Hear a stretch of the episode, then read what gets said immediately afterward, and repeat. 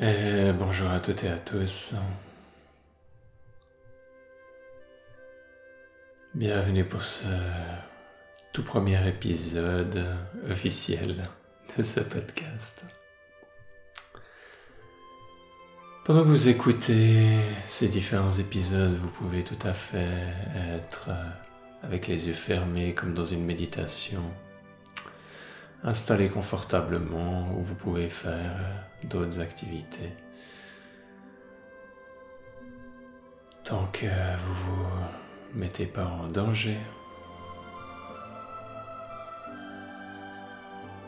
Aujourd'hui, on va parler d'une histoire qui m'inspire beaucoup, qui m'a beaucoup inspiré, qui continue de m'inspirer dans mon processus de guérison. C'est un conte que vous êtes probablement tous plus ou moins familiers avec, celui de La Belle et la Bête. Il y a différentes versions de ce conte qui ont plus ou moins évolué tout au long de l'histoire.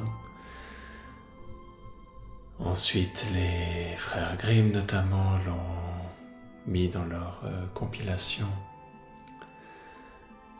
dans une version relativement courte, et il y a eu bien sûr le dessin animé de Disney dans les années 90, et Disney a refait une nouvelle adaptation en film, il y a eu d'autres adaptations en vidéo également. Je vais me baser principalement sur euh, la version de Disney, le film d'animation, même si le film avec, euh, avec les acteurs en prise de vue réelle est relativement proche également de cette, euh, de cette adaptation.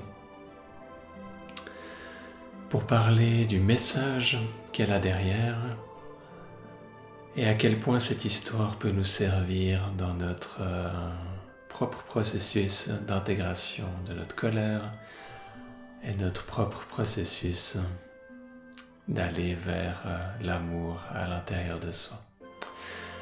On peut voir cette histoire à plusieurs niveaux. On peut la voir bien sûr que c'est l'histoire, une histoire d'amour entre euh, la belle et la bête. On peut aussi voir cette histoire comme si elle se passe juste à l'intérieur d'une personne. Et c'est cette perspective qui va principalement m'intéresser pour aujourd'hui. Imaginez cette histoire comme si elle se passait directement à l'intérieur de vous ou à l'intérieur d'une autre personne. Et donc ça veut dire que les différents personnages vont représenter différentes parts de la psyché. Et donc ça fait totalement sens avec les enseignements des, des parts que certains d'entre vous être probablement déjà familiers avec. Même si vous n'êtes pas familier avec ça, c'est pas forcément très différent de quand on dit ah j'ai une part de moi qui pense ci, j'ai une autre part de moi qui pense ça, je sais pas quelle décision prendre, etc., etc. Donc l'idée d'avoir différentes parts dans notre psyché qui coexistent et qui peuvent avoir des opinions différentes et des émotions différentes. Et donc dans cette histoire, on suit Belle qui va progressivement aller à la rencontre de la bête. Et Belle vit dans un village tandis que la bête vit au fin fond de, la forêt, d'une forêt sombre où on se fait en général attaquer par les loups quand on y va. Ce symbole de la forêt, la forêt en elle-même est un symbole pour le subconscient. Et spécialement quand c'est une forêt sombre et surtout une forêt où on se fait attaquer, ça va être les parties sombres et les parties refoulées du subconscient. Vous pouvez avoir dans d'autres histoires où les personnages vont dans la forêt et puis dans la forêt ils vont trouver une, euh, une, sorcière ou une enchanteresse qui va les guider, qui va les aider dans leur quête. Là c'est quand ils vont à la rencontre des parties lumineuses de leur subconscient. Donc là, bien sûr, on a quelque chose de, de, plutôt, de plutôt sombre, de refoulé quand le père, au début de l'histoire, il traverse cette forêt et à l'occasion, si vous avez euh, la possibilité de revoir le film pour euh, revoir avec cette nouvelle perspective, c'est aussi une bonne idée. Donc, au début de l'histoire, il y a le père qui part du village et puis qui va euh, qui va traverser cette forêt et qui se fait attaquer par les loups, il se, il se, fait, il se perd dans la forêt et il va se réfugier dans le manoir de la bête. Et euh, à ce moment-là, il se fait prisonnier par la bête. Je vous fais l'histoire un peu en, en résumé.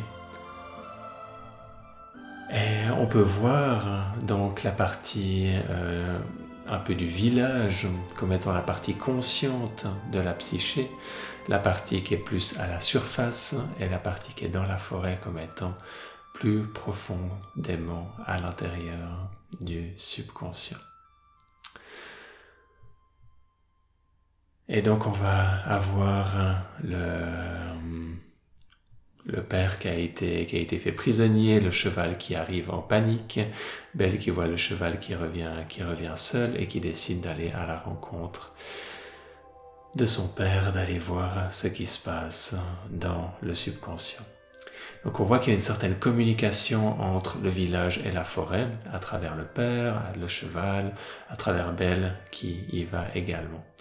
Et Belle, elle a un peu ce rôle de, personnages quelque peu, quelque qui pourraient être interprétés comme étant le soi, comme étant cette partie parfaite de la, au-delà de la, au-delà psyché, le soi, cette partie immortelle, euh, transcendante de l'âme, qui va pouvoir euh, jouer ce rôle euh, d'acceptation pleinement de la bête comme elle est, et c'est la première chose qu'on a à leur, euh, à rencontre, que Belle a beaucoup de, facilité à accepter la bête et à, être curieuse envers elle et à la découvrir comme elle est, alors que son père était par exemple beaucoup plus effrayé et que par la suite aussi les gens du village vont être beaucoup plus effrayés par, par la bête.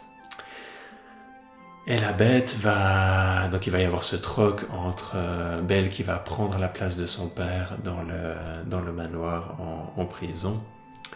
Et puis euh, il va y avoir ensuite toute cette relation qui va se créer entre la belle et la bête, qui est d'abord très, très froide, où la bête a cette euh, attitude très... On peut la voir un peu comme cette colère immature, comme cette colère chaotique, tyrannique qui va chercher à la contrôler, qui va chercher à imposer sa volonté, qui va être impatient. Euh, et en gros, ça va être ces, qualités-là qui vont, ressortir de son, comportement, qui va chercher à la contrôler et que elle va euh, se refuser, bien sûr, à être, contrôlée. Elle a cette belle attitude. Euh, déjà, dès le, début. Et puis elle va aller à la rencontre de... Elle va aller dans l'aile interdite du château, qui est là où il y a la rose qui perd ses pétales. Et toute cette idée de la rose qui perd ses pétales, qui est, on expliqué dans l'histoire comme étant cette, euh, euh, sorcière qui a jeté, jeté un sort, on peut voir vraiment ça comme étant la blessure profonde au niveau du cœur euh, de la bête. Et la bête va la protéger, va protéger cette blessure parce qu'il va avoir extrêmement peur d'être blessé à nouveau.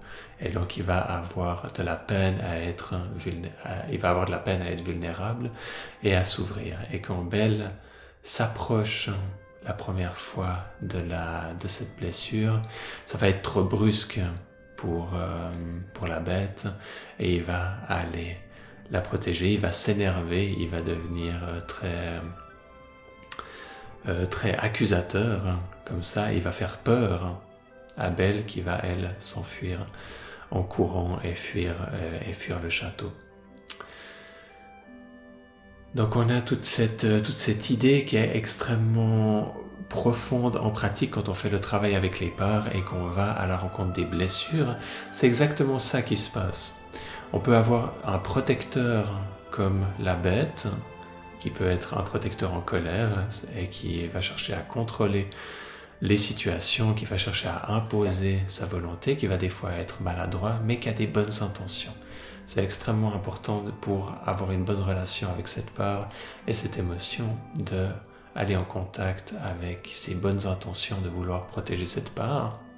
Ça ne veut pas dire qu'on doit tolérer euh, tous les comportements, spécialement quand ceux-ci peuvent, euh, euh, peuvent dépasser nos limites. Ça, c'est aussi quelque chose tout à fait à être, à être conscient. Donc, quand on approche une part, quand on approche une blessure et que c'est trop brusque, on va avoir le protecteur qui revient très fortement. Et euh, ça, peut, ça peut nous faire peur, définitivement. Ça peut être quelque chose euh, qui peut être assez intense comme expérience. C'est pour ça que dans le travail avec les parts, on va aller tout en douceur et on va s'assurer que le protecteur soit prêt avant d'aller faire le travail de guérison. Là, Belle n'a pas demandé la permission à la bête avant d'aller voir la blessure et c'est pour ça qu'il y a eu ce retour de flamme et que la situation s'est mal passée.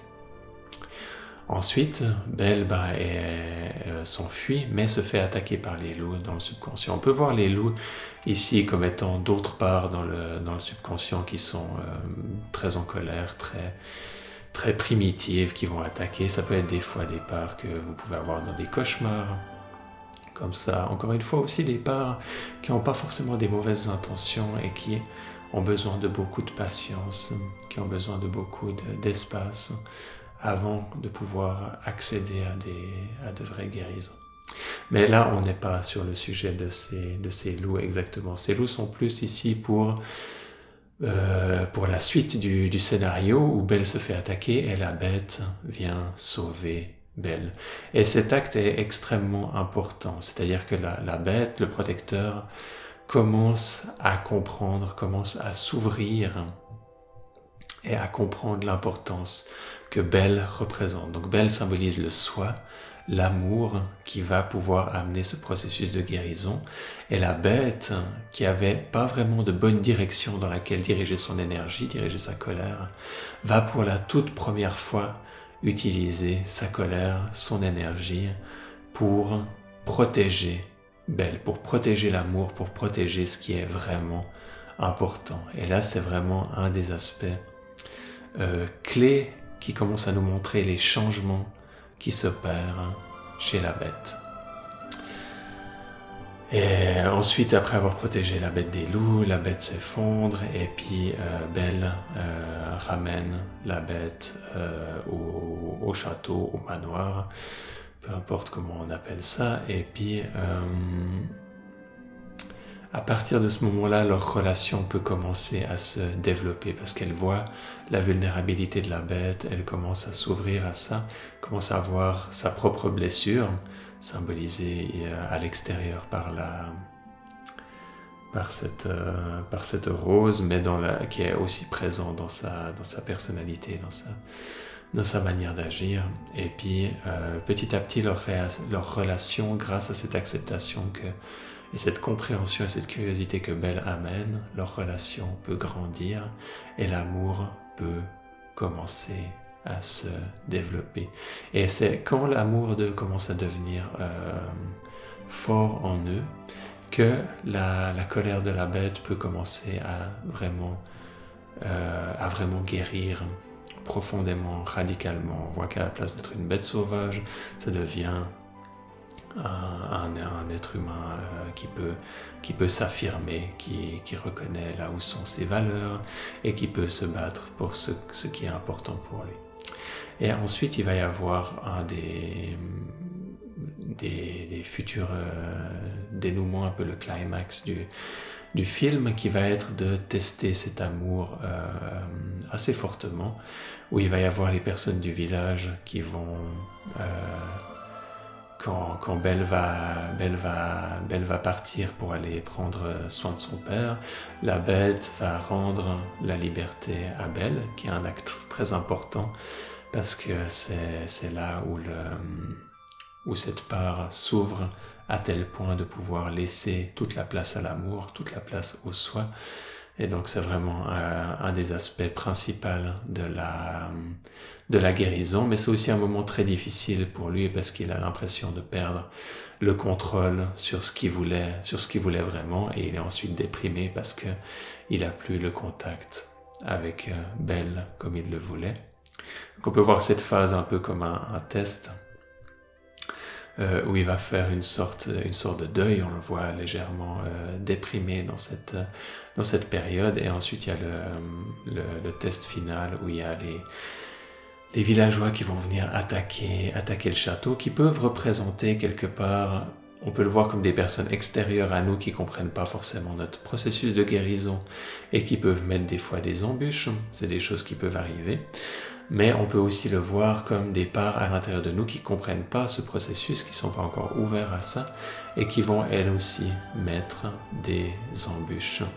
Et donc un peu le, dénouement final, ça va être que il va y avoir cette, euh, à la fin de cette, euh, de toute cette histoire, il va y avoir une acceptation globale de la situation et le château la, bête va se retransformer en, humain, donc va guérir complètement.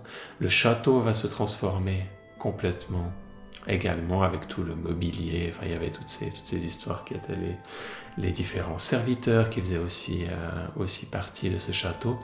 Et aussi les villageois ou le, les autres personnes du, du royaume vont ensuite euh, comme faire, euh, comme pouvoir réintégrer cette, cet espace qui avant était, refoulé, était caché quelque part dans le subconscient. Maintenant, c'est comme si toute cette place, tout ce plan de la psyché était complètement intégré et que les, autres villageois, les autres parts de la, de la psyché qui étaient avant quelque part, qui ne pouvaient pas accéder à cette zone, maintenant peuvent complètement être libres comme un peu de leur, de leur mouvement et s'épanouir également dans cette zone. Donc il y a ce symbolisme de l'intégration comme, comme de toute une région, de tout un royaume, de la psyché qui a été intégrée à la totalité de notre être. Et ça, c'est quelque chose que vous pouvez observer quand vous avez les guérisons profondes qui se passent dans le travail émotionnel, dans le travail avec les parts, que vous avez ensuite hein, toutes ces ces parts de vous qui étaient contractées, qui étaient en, souffrance, qui guérissent et qui sont intégrées, qui peuvent ensuite amener une un grand sentiment d'harmonie.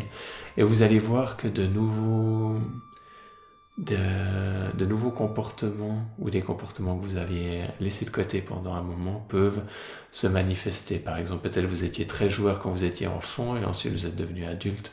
Vous avez laissé de côté ce, ces aspects joueurs, peut-être à cause de certaines croyances, peut-être à cause de certains événements traumatiques euh, peu importe les circonstances. Et ensuite, quand ça c'est de nouveau guéri et réintégré, vous pouvez être un adulte et retrouver ses côtés joueurs. Donc vous pouvez vous reconnecter comme ça à certaines ressources qui étaient peut-être déjà présentes dans votre enfance et qui ont été perdues.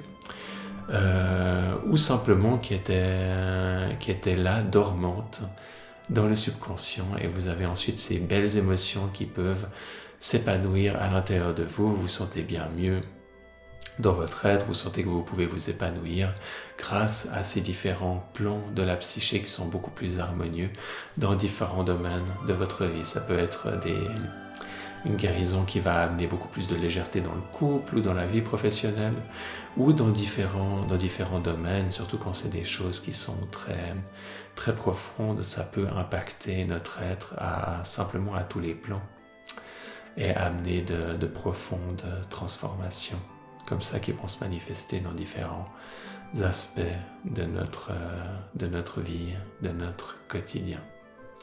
Donc c'est une des manières de pouvoir, euh, de pouvoir voir cette histoire et j'aime ça, j'aime cette histoire beaucoup beaucoup parce que moi j'ai eu beaucoup de peine avec euh, avec ma colère, j'ai eu beaucoup de peine à trouver à trouver des, des manières harmonieuses d'entrer en contact avec euh, cette part de moi et de pouvoir la, la laisser s'exprimer.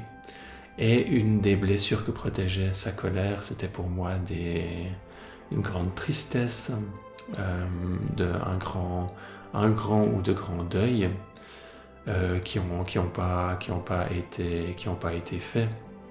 Euh, je peux voir ça. Euh, J'associe pas spécialement ça à des, à des personnes qui sont, qui sont décédées, mais des, des rêves qui ont été brisés, des transformations qui ont été, qui ont été importantes dans ma vie et qui ont été, qui ont été mal vécues. Beaucoup de peine à laisser de la place à, à ces transformations et à pouvoir les intégrer profondément dans mon être. Et peut-être qu'il y avait, déjà, euh, qu'il y avait également d'autres choses qui étaient dormantes dans mon subconscient déjà dès, dès, mon plus jeune âge et qui avaient, besoin d'être, euh, adressées. Donc il peut y avoir euh, bien sûr différents, aspects, différents aspects à tout ça. Et j'aime, beaucoup parce que je trouve que ce, que ce thème est relativement peu abordé euh, dans les histoires qui a relativement peu ce, pouvoir de l'amour, ce pouvoir guérisseur de l'amour, ce pouvoir d'intégration de l'amour qui est, qui est mis en avant. Il y a bien sûr, euh, il y a bien sûr d'autres histoires. Une que j'aime beaucoup, c'est un film qui s'appelle le, le Château ambulant, qui est un film d'animation qui est, qui est basé sur un, sur un roman, mais qui amène, euh, c'est pas vraiment, cet aspect est pas vraiment très présent dans le, dans le roman, euh, mais très présent dans le, dans le film d'animation que, que, je vous recommande de, jeter un coup d'œil également, qui reprend un thème très similaire du pouvoir transformateur de, de l'amour et d'une d'une personne qui peut se, se, se transformer en, en, monstre et puis perdre un peu la notion de vers quoi diriger sa force intérieure. Et quand on perd cette notion de quoi diriger, vers quoi diriger sa passion, sa force intérieure, ensuite on peut euh, développer beaucoup de frustration, beaucoup de colère qui, qui stagne à l'intérieur de nous. Tandis que quand on, on sait vers quoi on veut aller, on peut diriger notre énergie là-dedans et ça peut amener beaucoup de, de, de guérison au passage. Tout comme pour la, pour la tristesse et le fait de faire son deuil plutôt que de laisser cette tristesse stagnante et puis pas adressée, d'aller à sa rencontre, même si c'est pas confortable, même si c'est pas agréable, de l'accueillir, d'être présent avec elle, de méditer avec elle, de faire les différentes pratiques que, qui sont, qui peuvent vous être enseignées à vivre à sa juste place pour aller à la rencontre de ces différentes émotions et de les intégrer petit à petit, d'intégrer cette tristesse qui petit à petit se transforme en ce puissant amour, ce puissant sentiment de pouvoir être pleinement connecté, être pleinement accepté, accueilli, sentiment d'appartenir à, la vie. Et de pouvoir avoir ces, définitions et ces ressources qui ne dépendent pas forcément des facteurs extérieurs mais qui sont pleinement intégrés à l'intérieur de nous. Avoir euh, également ce sentiment d'être un cadeau pour soi au lieu d'avoir cette euh, frustration qui vient de constamment ne pas se sentir assez bien, de constamment ne pas se sentir accepté, de ne pas se sentir vu, de ne pas se sentir compris, transformer progressivement, voire accepter. Et par cette acceptation, la transformation va arriver. Ça peut se faire avec beaucoup, beaucoup de douceur, et pour moi, l'attitude là-dedans est extrêmement importante et l'attitude est extrêmement bien mise en avant dans cette histoire de la belle et la bête ou du château ambulant. C'est vraiment quelque chose de très archétypal. On peut aussi le voir au niveau d'un couple, bien sûr. Moi, je peux le voir au niveau de mon couple où j'avais bien sûr ces aspects, certains de mes aspects euh, très sombres où, euh, euh, ma, ma, ma, fiancée Evelyne a magnifiquement pu les, pu les, pu les accepter à des moments dans ma vie où je pouvais pas et que ça a pu me donner, euh, m'encourager à moi-même faire mon propre, euh, mon propre travail de, de guérison. Donc on peut le voir bien sûr à différents niveaux. On peut le voir à l'intérieur de soi, on peut le voir au niveau d'un couple. Là, dans le, j'aime le voir à l'intérieur de soi parce que c'est totalement en cohérence avec ce qu'on fait dans le travail de guérison avec les parts. Donc j'avais envie de vous partager ça, une autre manière de pouvoir, euh, de pouvoir voir un peu ces, certaines de ces vieilles histoires. Certaines ont, un message qui est, qui est très profond et je trouve que, que des fois est, est très bien, très bien mis en avant. Donc j'ai pas lu toutes les histoires et toutes les, toutes les variantes de ce, de ce conte. Il y a beaucoup de gens qui l'ont écrit alors. Euh, à leur sauce. Il y a beaucoup d'adaptations qui, qui, vont changer les détails ci et là. J'ai trouvé les deux films de Disney relativement fidèles à cette, euh, à cette idée archétypale euh, pour moi de cette, de cette guérison, guérison du cœur et intégration de la colère. C'est comme ça que, que, je résumerai, que je résumerai ça pour moi. Et pour moi, c'est ça un bon film. C'est un film qui va pouvoir en même temps euh, raconter une histoire qui nous parle et qu'on peut comprendre de nos jours. Donc c'est quelque chose qui doit rester euh, relativement avec, euh, relativement proche de notre manière de comprendre le monde actuel. C'est pour ça que des fois les vieux, les, vieux films ont, ont, des fois pas toujours de la peine à, ou les vieux livres ont des fois de la peine à, faire, ce pont. Euh, mais le plus important, c'est que ce soit ancré dans cette structure archétypale. S'il manque cette force et ce symbolisme et ce message profond de l'œuvre, alors l'œuvre perd sa force et pour moi perd son sens. Elle doit être ancrée pour moi. Une bonne œuvre, un bon film, un bon livre, même une bonne peinture, même une bonne musique doit être dans un sens ancré dans quelque chose d'archétypal et ensuite être conveillé par l'artiste pour pouvoir nous toucher au mieux et pouvoir éveiller nos émotions et transformer nos croyances d'une manière qui soit, qui soit magnifique. Vous allez voir euh, par exemple quelque chose de très, de très différent euh, certains artistes qui vont par exemple se faire un peu une, une, thérapie par rapport à ce qui par rapport à ce qu'ils vivent et qui vont exprimer euh, chaotiquement leur, euh, leur colère ou leur tout leur tout leur dégoût ou tout leur toute leur souffrance intérieure et qui vont transformer ça en une musique ou en une peinture.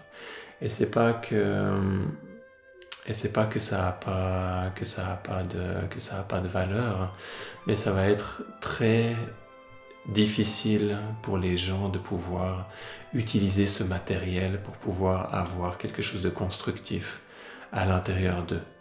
Tandis que si vous allez ancrer profondément euh, votre structure, votre écrit dans cette structure archétypale et que vous y et que vous arrivez à, l'amener harmonieusement à votre audience, c'est quasiment certain que les gens peuvent avoir sans trop de difficultés. Euh, en tout cas, que ça peut accompagner beaucoup beaucoup de personnes dans un processus de guérison. Et il y a différentes manières de faire. On pourrait parler de ça de long et en large. C'est un sujet qui est, qui est passionnant, moi, qui me qui me, touche énormément. Et bien sûr, quelque part aussi, ce podcast est, lié pour moi à ça, le fait de partager cet archétype euh, et de l'amener pour moi de, la manière qui me semble être, euh, être la, plus, la plus appropriée, la plus articulée, euh, peut amener, peut vous accompagner dans votre propre processus de guérison et d'intégration qui est lié là autour. Les méditations guidées peuvent faire ça, l'art peut faire ça, il peut y avoir plein d'expériences et plein d'œuvres qui peuvent vous aider à faire ces intégrations. Et des fois, certaines œuvres euh, très sombres, euh, il leur faut une, euh, structure où il leur faut, il faut qu'elles soient approchées d'une certaine manière pour pouvoir amener à une véritable guérison. Donc euh, tout ça, ça fait partie de la, un peu de la théorie qui est là autour par rapport à l'intégration. Pour ceux d'entre vous qui, voulaient en savoir plus, regardez sur le site internet vivre-à-sa-juste-place.com et, et vous pouvez déjà vous faire une idée là-dessus de comment est-ce que euh, vous pouvez ensuite faire vos prochains pas pour euh, continuer le voyage dans cette direction. Je vous remercie énormément pour votre présence, votre écoute. J'ai énormément de joie à partager, euh, à partager ce, podcast. Ça me fait bien sûr énormément plaisir quand il y a, quand il y a, des, quand il y a des retours. Euh, les retours que, que je préfère, c'est les retours par, euh, par email. Donc si vous pouvez prendre le temps d'écrire un email par rapport à, ce qui est important pour vous, ce qui vous a touché, ou peut-être aussi un, commentaire constructif pour moi pour dans le futur éventuellement améliorer ce podcast, c'est aussi euh, le bienvenu.